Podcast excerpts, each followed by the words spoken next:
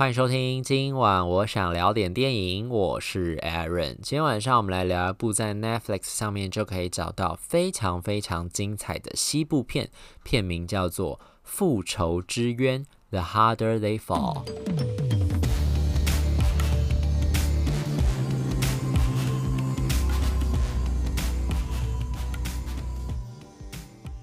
复仇之渊》这个片子很特别的一个地方，就是它里面几乎所有的主要角色都是黑人演员。这跟我们印象中的西部片有点不太一样的地方，因为大家印象中的西部片应该都是白人牛仔居多嘛。可是这一次这个片子几乎都是黑人的演员，然后呢，黑人的这些牛仔或者黑人的法外之徒、黑人的警长等等，他们这样做其实也没有到就刻意的在操弄种族议题啦，因为他们那个片子的一开头其实就有讲，就说其其实这些人就是这些黑人的牛仔，都是真实存在的历史人物。他们这个片子里面的这个故事呢，或许是虚构的，但基本上这些出现过的这些角色都是真实存在在美国西部的拓荒史上的。因为当时也有很多的这些黑人来到西部拓荒，或者是说就是黑人跟当地的印第安人，或者是这边的拓荒者有一些混血之后，其实有产生肤色比较黑的这些牛仔，他们也都在这个地方从事这个像我们之前看到西部片里面白人牛仔所做的事情，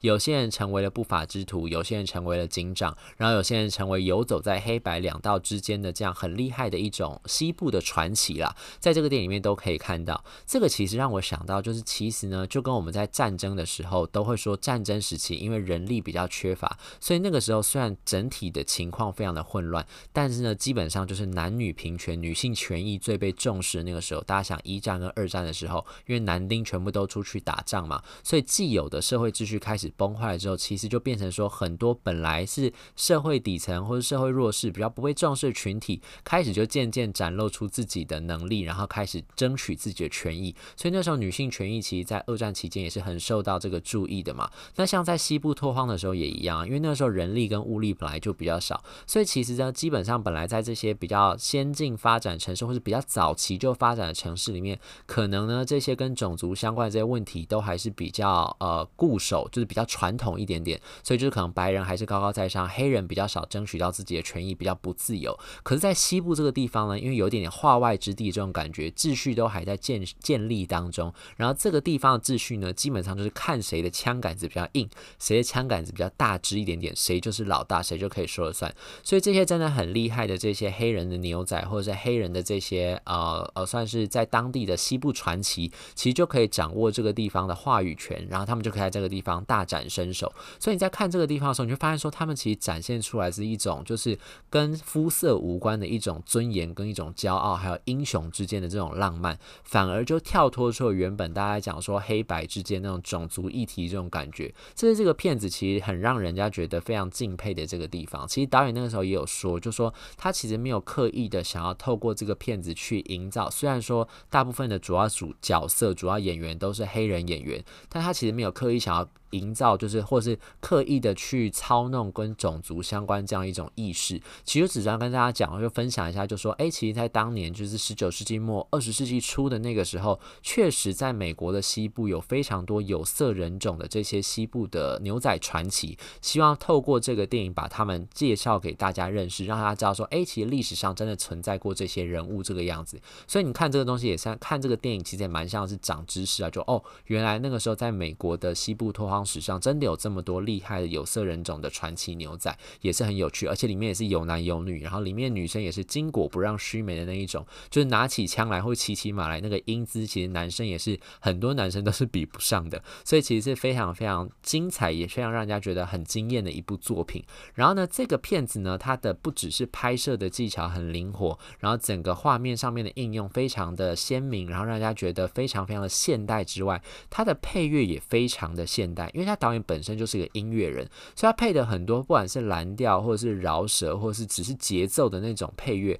你都会发现说，其实它跟现代电影的音乐很像。这个其实跟那种复古跟怀旧的牛仔电影有点不太一样的地方，就是它完全。你听乍听音乐那个时候，你不要看画面，你只听音乐，你会觉得你在看的是一部现代电影，绝对不像是你在讲历史片或者是讲西部片。可是呢，你把它放到那样子西部的一个那种风飞沙，然后有那种风滚草在画面上滚来滚去的那样子一个画面的时候，你完全不会觉得它很突兀，甚至你会觉得有一种那种热血跟期待的感觉，可以因为这个配乐关系营造出来的气氛，你会非常投入这个片子里面。这也是我觉得这个片子很特别、很鲜明的一个地方，它是用一个非常现代的手法在讲。讲述当年那个历史，甚至呢，里面这些角色，你会觉得说，好像就像是我们走进一个西部片的片场，因为像你看《Westworld》一样，就是你走进到那个西部片的片场里面，他们正在拍这样一个角色，但是你又可以不时会想到说，哎，对，这个就是在十九世纪末二十世纪初的时候正在发生的一个故事，整个感觉非常非常的鲜明，我自己是觉得非常的令我耳目一新的那种感觉啦，所以就推荐给大家。再加上这个故事其实本身非常非常的简单，然后呢，简单之余呢，它最重要的西部片的核心就是一定要有热血的驳火枪战，这些驳火枪战也做得非常的扎实，让人家觉得有点回到那种重新回到那种老派浪漫的那种感觉。我不知道有没有感觉，就是现代的那种战争片或者驳火枪战的片子，因为有现代武器的关系，所以有时候其实你在比的是一种特效，或者你在比的其实根本就是一种科技上面的武力。有时候在讲的不是那种牛仔之间那种，或是操作枪支的人本身自己的能力怎么样，那种感觉好像渐渐的被器物的先进给取代了。可是你回到这种比较复古、比较古早一点点的牛仔时代的时候，你就发现说，他们这些人在驳火枪战的时候，在比的，比如说比的是拔枪速度，或者是你装弹填弹的速度，或者是你要怎么样运用那边的地形地物，想办法去增加自己的优势，然后让别人暴露自己的劣势，然后再想办法在关键的时刻让别人一枪毙命，保住自己的小命。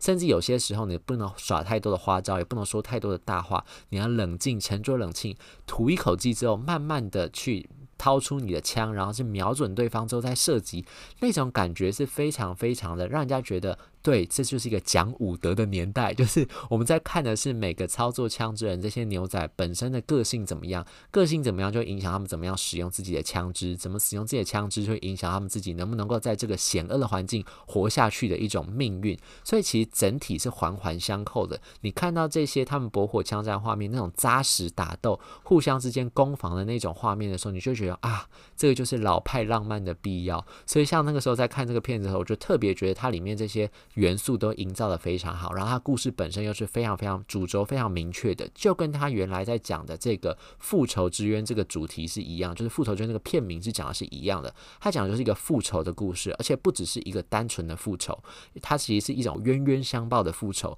就在西部牛仔这个世界里面，其实有很多人互相之间就是我报仇你，然后你也报仇我，我可能伤害你的亲爱的家人，等到你长大之后，你又要来伤害我的家人，但你可能又没有斩草除根，所以又留下一些些我们。讲难听，也就是留下一些孽种啦，然后这留下孽种之后，就会造成另一段的孽缘，之后就有人要来找你寻仇，开始就不断这样报报仇跟轮回这样一个过程，在西部市里面翻转，所以其实这本身就是一个关于复仇有关的这个故事。一开始这个仇呢，其实就要先从 Idris Elba 这个角色开始讲起。Idris Elba 在这次的故事里面演的是一个反派角色，他演的这个角色呢也是真实存在过的，叫做 Rufus Buck，叫鲁佛斯巴克。他是在这个西部世界算是一个呃恶名昭彰的一个匪徒吧，做了非常多的坏事，杀人不眨眼那种大魔头，这样等于是各州的这个联邦都在通缉他的这种大坏蛋这个样子。然后呢，他在西部这个地方因为称霸已经很多年了吧，然后这故事一开头的时候就讲说他要去。找人家寻仇，可他找到寻仇这个对象呢，是一家三口看起来非常平凡的人家。在电影一开头的时候呢，这一家三口本来在家里面安安静静的吃饭，本来享受，你看起来就是一个很普通人家，这种务农在西部荒野里面务农那种，然后就准备要享受他们天伦之乐这种一家三口，然后爸爸妈妈跟小孩都是黑人，爸妈跟小孩就准备要吃饭，然后这个时候呢，这个 Idris Elba 这个角色就是巴克，Buck 呢就来敲门，敲门之后呢，打开门的那一刹那，爸爸看到 Buck 的。时候其实是非常的惊讶的，但他其实早就认出了，一看到 Buck 就已经认出他了，然后就跟他讲说：“这是我们的私人恩怨，请不要牵扯进我无辜的家人，他们什么都不知道。”但是呢，巴克不理他，就走进去了。然后走进去了之后呢，他身后其他党羽，因为说他是当地非常有名的这个匪徒嘛，抢匪，所以其实他有很多这个党羽，他党羽也就跟着他进到这个屋子里面。有些人呢就按住了这个小儿子的肩膀，要他好好坐在位置上面。那老婆当然就是女流之辈，就是更加的不敢动啊，完全不知道发生什么事情，想说怎么会有这种凶神恶煞就闯进我们家里面，老婆也完全不敢动，坐在位上。爸爸那个时候抬头看了一下那个放在门上面的，就是他们有上面钉那个小钉子，然后把枪挂在上面嘛，他还把猎枪挂在上面，可是他完全不敢去拿，因为他就知道后面匪徒盯着他，拿枪指着他。完全不敢动，所以他也只好回到自己的位置上。然后呢，这个时候巴克也就坐下来，所以他们就四个人分坐在这个餐桌上面的四边，然后就对峙着。巴克就拿出了两把枪，左手一把，右手一把，然后指着这个小儿子，还有指着这个太太。这时候，那个那个爸爸还是不断的跟巴克讲，就说：“拜托你，请你不要伤害我的小孩。”但是呢，巴克就不理他，就还是一枪就先把老婆打死。打死了之后呢，在爸爸跑过去。抱着老婆失声痛哭的时候呢，他一枪解决了那个爸爸，然后那个小孩已经吓到已经哭不出来，就完全不知道他做什么反应。爸爸妈妈在自己眼前被一个凶神恶煞人竟然就杀死了，完全不知道做什么反应。就这个时候呢，巴克奇看起来本来应该是要取走他的小命，但是他并没有。他从他的怀中呢掏出了一把剃刀，老式的那种男士理容店的那种剃刀。他就拿出那个剃刀之后呢，就在那个小男孩的额头上刻下了一个十字架之后，就扬长而去。然后呢，故事的画面一跳，就跳到若干年之后，这个当年被巴克的额头上刻下小呃十字架的这个小男孩也已经长大成人了。长大成人之后呢，他也变成一个非常厉害的牛仔，枪法了得，然后很会骑马，看起来在西部这个地方也是如鱼得水的一个牛仔。他有了自己的帮派，但是呢，他专门做的呢，他不会是像其他那种法外之徒一样去抢银行。他这个帮派专门在做呢，就是人家抢匪去抢了银行之后，他就去抢其他的抢匪，而他在抢。这些抢匪的过过程当中，他其实还有另外一个目的，他的目的就是要寻找到巴克还有他的党羽，他要想办法找到他们血债血还。报他当年父母被他们杀害的仇恨，所以其实呢，他就一路上其实已经杀了很多巴克当年的老朋友、老党羽，但他其实一直没有找到巴克，因为巴克这个时候其实早就已经被联邦政府抓起来了，因为他已经犯下很多的联邦重罪嘛，所以其实早要被抓起来，然后关押起来，看起来是短时间之内，搞不好会在监狱里面关到老死这个样子。这个小男孩叫做 Ned Love，然后呢，他后来就等于在这个地方，他本来是已经安心了，就想说，哎，这个巴克应该不会再出来了，所以他应该就可以稍微就是平静一点点。结果没没有想到呢。消息传来，就是巴克不知道什么，他就得到消息，就说巴克不知道什么原因，竟然会被特赦，然后就会放出来。放出来之后呢，巴克应该回到他的老巢穴，然后召集他其他还没有被 Net Love 杀害的那些党羽，然后好好在这个地方干一番大事业。所以这个时候呢，Net Love 就想到，不行，他一定要报当年父亲被杀的仇恨。于是他就去找了自己的老朋友，也就是像 Sassy Beats 等人演的，他之前的这个 Net Love 自己的帮派这些老朋友，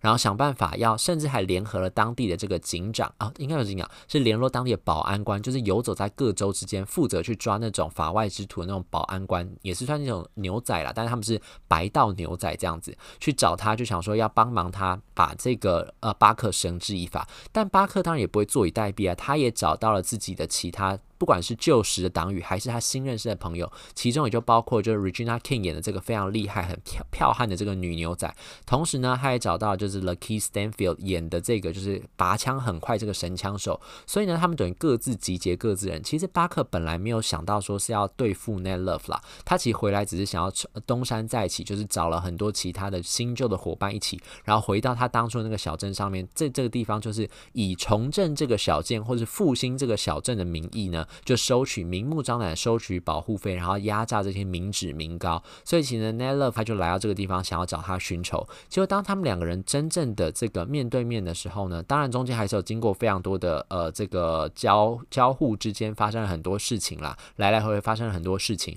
然后呢，总之等到两个人最后真的能够面对面，然后好好的决斗一场的时候呢，这个时候呢，巴克又要揭露出一个当年为什么他要去找 Net Love 的爸爸寻仇的一个超级大秘。秘密，这个秘密呢，也会让 Ned Love 陷入非常大的一个痛苦跟震惊之中。原来他们背后还有这么多他不为人知的，除了杀父之仇之外，更多的恩怨在这个背后。然后呢，电影的最后甚至还留下一点点小小伏笔，就是让 Regina King 的这个角色，刚刚不是说他其实是巴克的同伙嘛？但是呢，他并没有被杀掉，到最后他其实是等于是被留下一条小命没有死。然后在电影的最后面呢，就留下了他。在这个看着这些呃获胜的人，就是 Ned Luddite 跟他朋友们获胜了之后，骑着马扬长而去呢。他在远方就是慢慢的站起身，然后拿起他的帽子，又要准备开始踏上他自己的旅程。想必又是另一段复仇吧。所以就是一个冤冤相报的过程，在这个电影里面，整个电影呢非常非常的流畅，然后甚至呢你会觉得毫无冷场。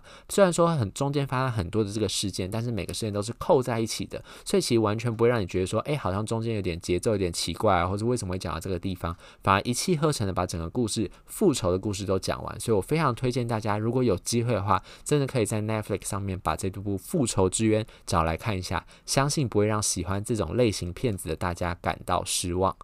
以上就是今天想跟大家分享的这部《复仇之渊》。如果对这期节目内容有任何意见，欢迎留言或者上 Instagram 搜寻电影伦森私讯小盒子，让我知道。今晚我想聊点电影，我们下次再见，拜拜。